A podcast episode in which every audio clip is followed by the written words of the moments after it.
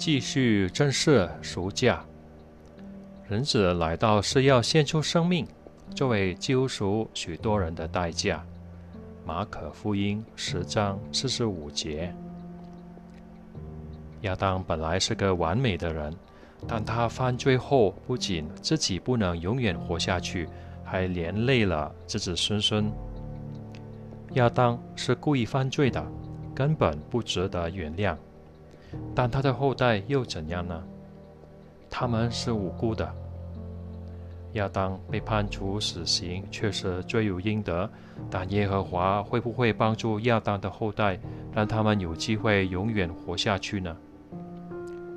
亚当犯罪后不久，耶和华就逐步透露他会怎样拯救亚当千千万万的后代摆脱罪和死。到了耶和华指定的时候，他就派他的儿子降世为人，献出生命，作为许多人的赎价。赎价是什么？在希腊语经卷里，赎价指的是耶稣为了把亚当失去的赎回来而付出的代价。为什么我们需要赎价呢？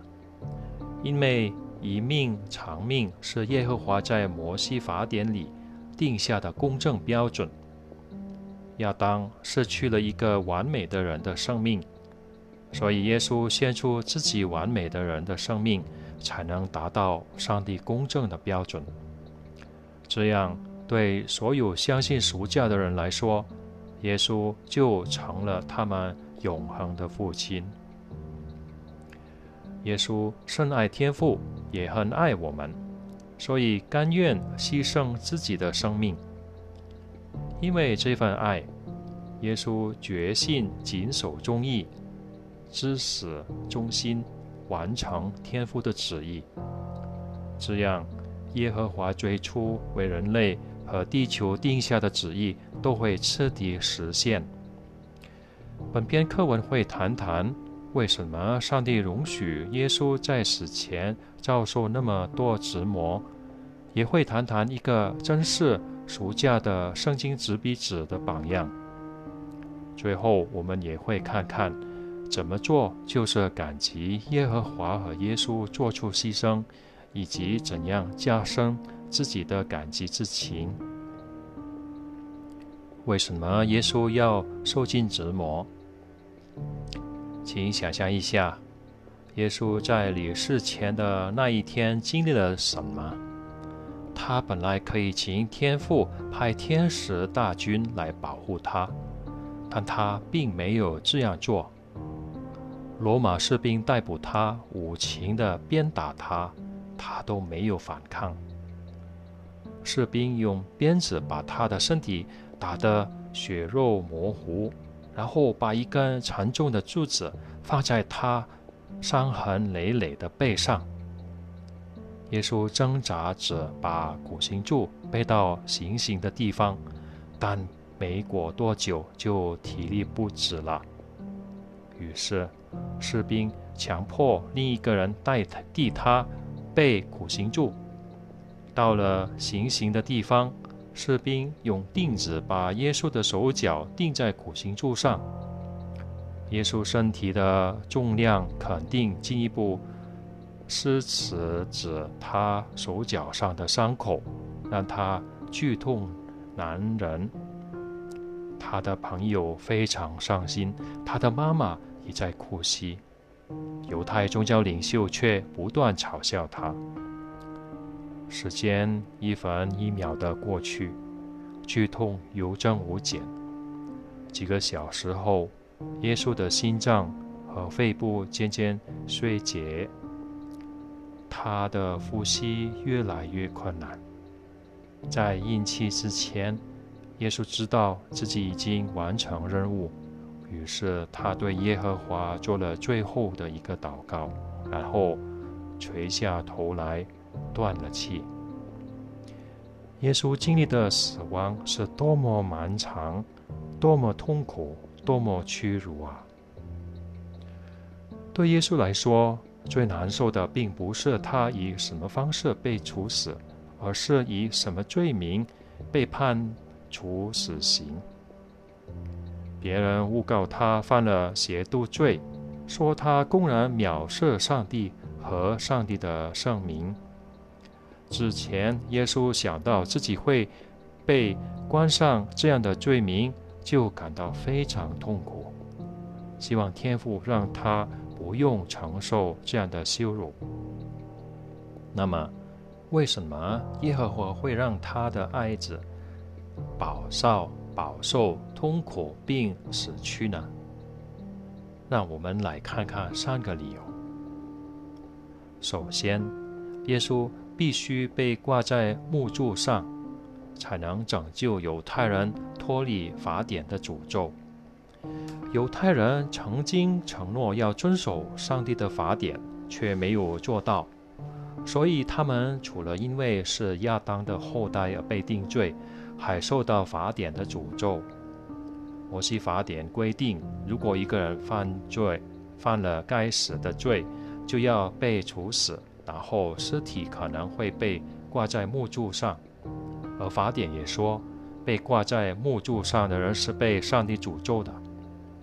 因此，耶稣在木柱上被处死，就替犹太人承受了诅咒，让这个曲解他的国主有机会从他的牺牲获得益处。那上帝容许耶稣受苦的第二个理由是要培训。耶稣在未来成为称职的大祭司。耶稣亲身体验到，要到严峻的考验下服从上帝是多么不容易。耶稣当时呼号流泪，再三向上帝祷告求助，可见他承受的压力有多大。耶稣曾经饱受煎熬，肯定非常理解我们的需要。能为我们受考验时给我们帮助。耶稣充满同情心，能够体恤我们的软弱。我们多么感激耶和华任命他做我们的大祭司。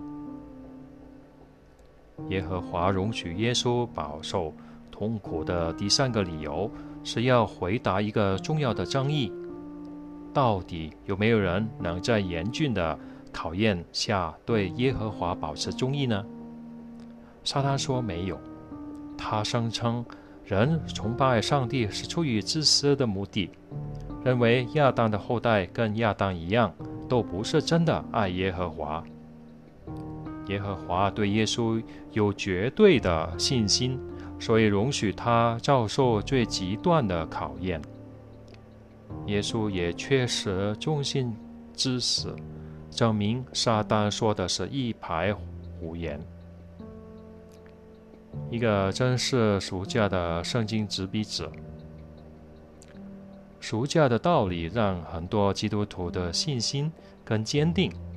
他们虽然遭受反对，还是坚持传道，一生啊历尽考验也能保持忍耐。使徒约翰就是一个很好的例子。他坚持不懈地传讲关于基督和属教的道理，时间很可能超过了六十年。在年近百岁的时候，约翰被罗马政府视为危险人物，流放到拔摩岛。罪名是什么呢？就是他传扬关于上帝的事，给耶稣作证。约翰在信心和忍耐方面给我们树立了多么好的榜样！约翰在他执笔写的经卷中，表达了他对耶稣的爱和对暑假的重视。他提到暑假和暑假带来的福分超过一百次。例如，约翰说：“谁真的一时犯罪？”在天父那里有一位帮助我们的，就是正义的耶稣基督。另外，约翰也强调，为耶稣作证是多么重要。毫无疑问，约翰非常珍视暑假。我们可以怎样做，表明自己跟他一样呢？怎样表明自己珍视暑假？抵抗引诱，不要犯罪。如果我们很珍视暑假，就不会想，我没必要付出努力抵抗诱惑。我犯了罪，只要求上帝宽恕就行了。受到引诱时，我们要这样想：绝对不行！耶和华和耶稣为我付出了这么多，我怎么能辜负他们，做出这样事呢？然后。我们可以求耶和华赐给我们力量，让我们不要在引诱下屈服。爱弟兄姐妹，我们爱弟兄姐妹，也表明自己真是主价。为什么呢？因为耶稣不仅为我们，也为我们的弟兄姐妹牺牲了生命。既然耶稣愿意为他们而死，肯定是觉得他们非常宝贵。我们好好对待弟兄姐妹，就能表达对他们的爱。例如，他们生病、遭遇困境或遇到天灾时，我们会伸出援手。不过，如果弟兄姐妹说的话、做的事伤害了我们，该怎么做呢？弟兄姐妹得罪我们，我们会耿耿于怀，觉得很难原谅他们吗？如果是，就要听从以下的劝告：无论谁有理由对人不满，都要继续彼此包容，彼此甘心宽恕。耶和华怎样甘心宽恕了你们，你们也要怎样甘心宽恕人。每次我们原谅弟兄姐妹，就是告诉天父，我们真的很感激他安排暑假。我们这样做。就会更加珍惜暑假这份礼物呢？怎样做就会更珍惜暑假？感谢耶和华赐赐下暑假。在印度有一位八十三岁的姐妹叫乔安娜，她说：“我觉得每一天在祷告里都提到暑假，并为此感谢耶和华是非常重要的。”你每天祷告时，可以想想当天你有哪些地方做的不对，然后求耶和华宽恕你。当然，如果你犯了严重的罪，也要寻求长老的帮助，他们会乐意听你说，并且根据圣经向你提出劝告。他们会跟你一起祷告，求耶和华根据赎价宽恕你。这样，你就能修复跟耶和华的宝贵关系。仔细想想暑假的安排。七十三岁的拉加玛尼姐妹说：“每当我读到耶稣受到怎样的折磨，都会禁不住流下泪来。想到上帝的儿子为我们受了这么多苦。”你可以也会感到很难过。不过，你越沉思耶稣做出的牺牲，就会越爱耶稣和他的天赋。不妨专门研究一下暑假的安排，仔细想想这个主题，教导别人了解暑假的安排。我们每次告诉别人跟暑假有关的事。自己也会更珍惜暑假。组织为我们提供了一些很好的教导工具，帮助我们向人解释为什么耶稣要为我们牺牲生命。例如，我们可以运用来自《上帝的好消息》这本册子的第四课“耶稣基督是谁”，也可以运用“我们能从圣经学到什么”这本书的第五章。上帝怎样救赎了人类？此外，我们每年出席纪念耶稣牺牲的聚会，并积极地邀请别人一起参加，就会更珍惜暑假。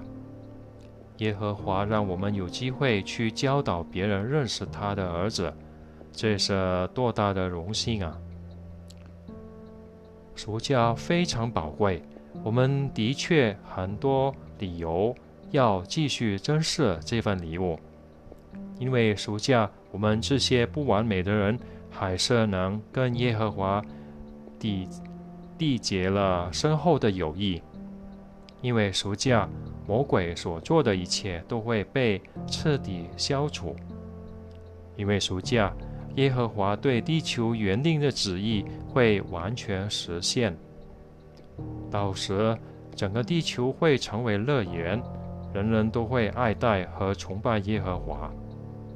暑假确实是上帝给人最宝贵的礼物。让我们每一天都抓紧机会去表达感恩之心。